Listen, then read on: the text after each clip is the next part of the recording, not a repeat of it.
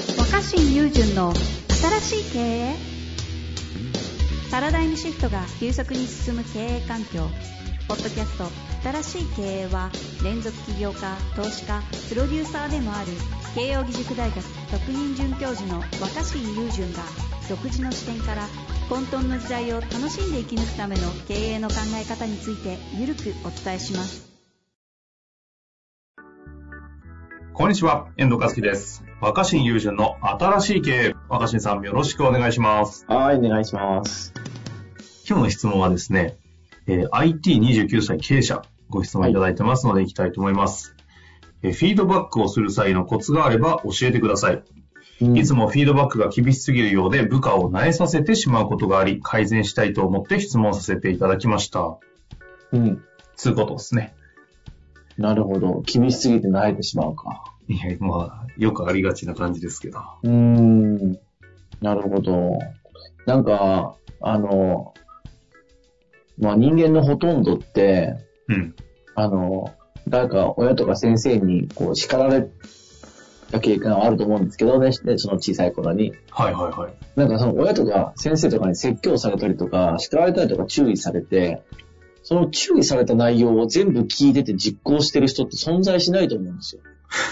確かに。いや、思いませんだってうん遠藤君もまあ小さい頃にさ、はいはいこう。しなさい、ああしなさいって言われて、ああああずーっと聞いてる間に、よし、今、あ、これ注意された、うん、これ叱られた、あ、これ次からやらないように変えなきゃ、あ、これも叱られた、あ、そうだよな、そっか、なるほどっていうふうに考えてないじゃん。いかにその場が終わるかどうか考えて、うん考えてないですね。そう。で、ただ僕らでも、じゃあ、その全く成長ししてこなかったかっていうと、うん。なんかその、当然こう叱られる機会を通して、直したりとか、より良くしてってることもあるじゃないですか。はいはい。当然。で、それ何かっていうと、やっぱ自分で変えようと思ったこととか、あうんうんうあ、んこんな風に言われちゃうんだったら、こんな風に怒られちゃうんだったら、次からここは変えるかなとか、あー次からちょっとここは良くしようって自分で思って決めたことは改善していくと思うんです。ああ、はいはいはい。うん。だからその、うん。上司が、その、厳しく言えば、厳しく、その、反省するわけじゃないと思うっていうか、うん本人が、よしやろう、よし変えよう、よし学ぼう、よし改善しようって思って初めて人は変わると思うんですよ。ほうほうほうほう。だから、まあ、ほん、その、ただ、上から目線で叱って気持ちよくなれるっていうのも、まあ、上司とか先輩の特権だと思うんで、まあ、いいと思うんですよ、別に。その、なんで、後輩に偉そうにワンワン言って気持ちよくなれるっていう、もう、その、ただ、そのとか目的であれば、うんうん。あの、僕結構世の中ってその後輩のためではなくて、ただ上司とか先輩が気持ちよくなって、俺先輩なんだぜ、俺上司なんだぜ、俺もこういうことでやんやん言われてきたけど、言う側に回るようになれたんだぜっていうことを、っていうのは、あの、上司とか先輩って言われる人の人生の中の報酬としては意味があると思ってるから、後輩のため には、後輩のためには全く役立たないし、部下上司のた報酬ね。めの報酬として、人生の報酬として、はいはい。部下のためにも後輩のためにもなってないけど、うんただ本人が気持ちよくなるっていうことですらするだけとしては別に世の中 に人人間社会に当然のものだと思うんだけど、まあ、そうじゃなくて、その、後輩の成長のためとか、うん。部下がよりよく仕事をするためってことを考えるんであれば、あの、過剰に厳しく言っても意味ないですよね。本人がやろうと思わなければ。え、若新さんって、あの、言ったら怒られそうですけど、学生時代の頃は、一応がが学生起業家時代はさすがにスーツちょっと着た時期とかあったじゃないですか。うんうん。あの辺の頃ってさすがにこのまさに厳しい上司状態だったりした時期とかないんですか、あ、僕が部下に対して。そうそうそうそう。いやー、わかんないけど、そういうふうに、だから上から目線で言ってた時期もあると思うんだけど、ああ、やっぱあるんですね。いや、もう、もう、もうね、でも、で自分で置き換えるとだよ。はいはい。どういうふうな言われ方をしたら、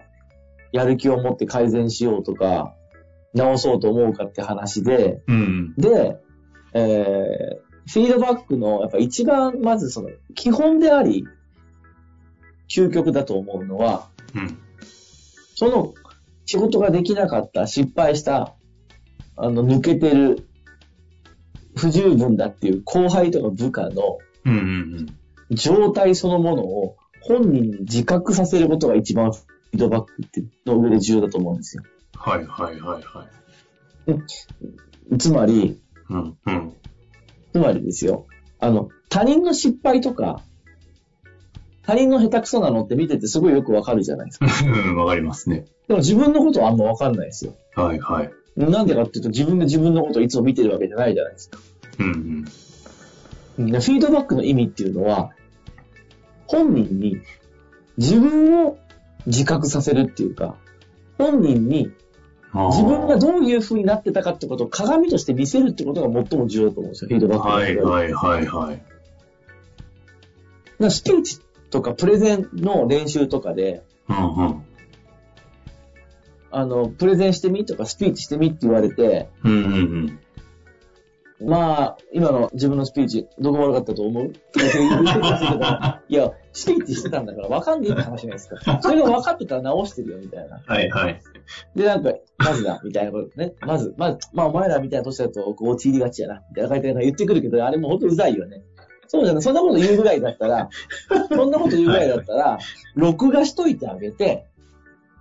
録画しといてあげて本人に見せれば一発なんですよ。うん確かにそうですね。うんそううんだってひう人のスピーチとか人のプレゼン、あ、これちょっとテンポ早すぎるなとか、資料見づらいなとか、うん間が抜けてるなとか、同じこと繰り返してるなって、別に人のプレゼンってわかるじゃないですか、見んうてんてうんだから自分のやってることも他人のように見れれば、自分で自覚すできると思うんですよ。うん。なるほど。ところが、まあその、人間っていうのはそんな場面の中で自分のことは自分でこう、リアルタイムではなかなか観察できないので、うんうんうん。フィードバックの役割っていうのは、今こんな風になってたよって教えてあげることだと思うんですよ。なるほどね。そしたら、この辺うんうんあ。マジかってなって、はいはい。あ、それはダサいなと思って、直直そうっていう意思になれば直すっていう、人間の成長ってそういうもんなんじゃないかと思しかも直そうと思えば、あああの、部下次第というか相手次第っていうう。うんスタンスということですね。うん、でも部下とか後輩も、その上司から言われるたんびに嫌な思いしてたら耳塞いじゃうじゃないですか。うんうんだからやっぱりその上司とか先輩のフィードバックをありがたいと思ってもらえる関係になった方が、うん。うんうん。より後輩や部下もその指摘のために直す方向に頑張ると思うんだよね。これあえて聞きますけど、ありがたい、フィードバックがありがたい関係性になるためにはい。は、けどうんフィードバック、いわゆる自分のスピーチって見たくないじゃないですか。だからフィードバックって意外と、それはそれでそのままやられても、それもそれで辛いみたいなうん。感じもしたりするんですけど。うん。いやで関、も係性になる。まあ、だから、だから、まあそもそもフィードバックされるって自分で自分のスピーチ見るって嫌なんだけど、うんその嫌なものを、いやまずちゃんと見といたよと。で、こういう風になってたと。うんで、こういうところがこういう風にあったっていう風に、できるだけその、丁寧に、あの、君の今の仕草や行動について見てました。で、こういう風に見えました。で、えっと、おそらくお客さんからするとこういう風に見えるかもとか、あああ。僕見てたら風には感じるのはこうだったね、だったなって言うと、本人は、あ、マジか。で、いや、そんなことないと思います。そうでしたかいや、でも僕こういうつもりだったんで、で私すぐ反論しちゃうと思うんですよ。だから、うんうんうん。後輩とかもね、いや別に、別に責めてるわけじゃないよ。そんなだから、反応しなくてもいい。別にその、だった、だったってことを丁寧に伝えてるから、まあ、あとは自分で自分なりに、うんちょっともうちょっと良くしたいと思ったら、こうしてみたらとかっていうのもあると思うんだけど、なるほど。うん、まあだから究極言えば、録画とか録音してたものを見せてあげるように、鏡になって見てあげる。なるほその鏡ど。にでも鏡になって見せるときもよりこういうふうに言ってあげる方が喜ぶだろうなとか、あとやっぱその一生懸命やって良かった部分とか最初にここめちゃめちゃ良かったわって最初に言ってあげるだけで、うん。うんその自分でフィードバック、自分のその録画見るときもさ、嫌な部分だけじゃなくてうまくいく部分も当然あるわけじゃん、どんな人でも。はいはい。うん、だから、その、うまくいった部分は先に言ってあげたりすると気持ちいいよね。その、録画とか見るときってさ、うまくいったシーンから始まるとは限らないから、 その、人間がフィードバックするときは、まずこう良かったわっていうと、こう、時系列関係なく良かった部分からフィードバックしてあげて、そしてあと、うこんこはこんな風になってて、ここがこうだったかなっていう風に。ただ、